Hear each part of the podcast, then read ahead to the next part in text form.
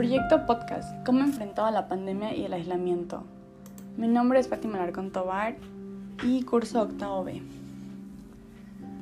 Hay muchas cosas que he enfrentado en esta pandemia, sobre todo ahora que se han venido nuevas noticias, proyectos de vida y muchos cambios de humor que la verdad ha sido muy difícil para mí afrontar todo lo que trajo la pandemia consigo.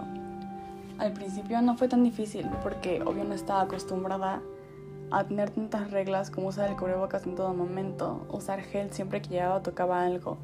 Y estar todos los días encerrada se empezó a volver una pesadilla porque me sentía frustrada. Muchas veces ni siquiera me aguantaba a mí misma. Y muy aparte de todo eso, yo veía que familias se destruyeron. Por ejemplo, si moría el sustento de la casa, pues ¿qué hacían? No tenían cómo salir adelante y eso era tan triste y frustrante porque tú ni siquiera podrás ayudar por el miedo de salir e igual contagiarte. Entonces eso de no salir ya no solo era una sugerencia, se volvió una regla y compromiso. Eso solo fue al inicio. Cuando ya estábamos como a mitad de la pandemia, ya todo era un poco más relajado, pero seguíamos igual. Gente que tuvo que cerrar sus negocios no tenían que comer y eso avanzó. Y luego se vino la ola de gente que robaba los mandados de las señoras de la comida porque no tenían dinero para comprar y tenían que llevar comida a casa. Muchos de nosotros no nos dábamos cuenta de que tal vez nosotros solo sufríamos porque queríamos salir con nuestros amigos y distraernos. Pero gente que de verdad estaba necesitada de ya trabajar sufrió por miles de cosas. Yo comencé a superar todo eso gracias a mi familia, que mis papás siempre buscaban cómo distraernos dentro de la casa. Ya fuera porque jugáramos los cuatro, viéramos películas, hiciéramos juegos, o también recuerdo una vez que mi mamá contrató a una señora para que ciertos días de la semana viniera a mi casa con mi hermana y nos trajera un rato y hacíamos actividades para que en la noche solo durmiéramos. También recuerdo que subí mucho de peso porque no hacía ninguna actividad y me la pasaba comiendo y durmiendo.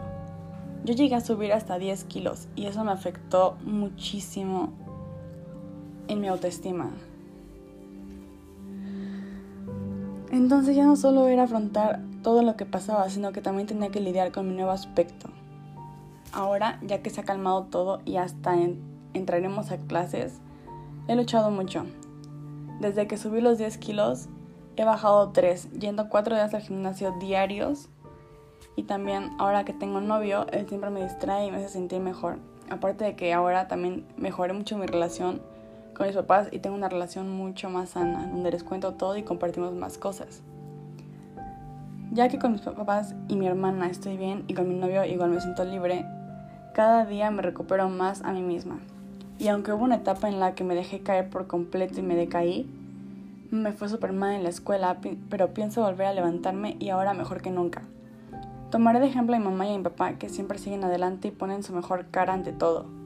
Quiero hacerles sentir orgullosos y ahora que ya voy a empezar a estudiar para técnica en carillas, estoy segura que se sentirán orgullosos de mí y así como yo me siento orgullosos de mis padres. Y así es como yo afronté y sigo afrontando día a día esta pandemia que nos ha derribado a todos. Gracias.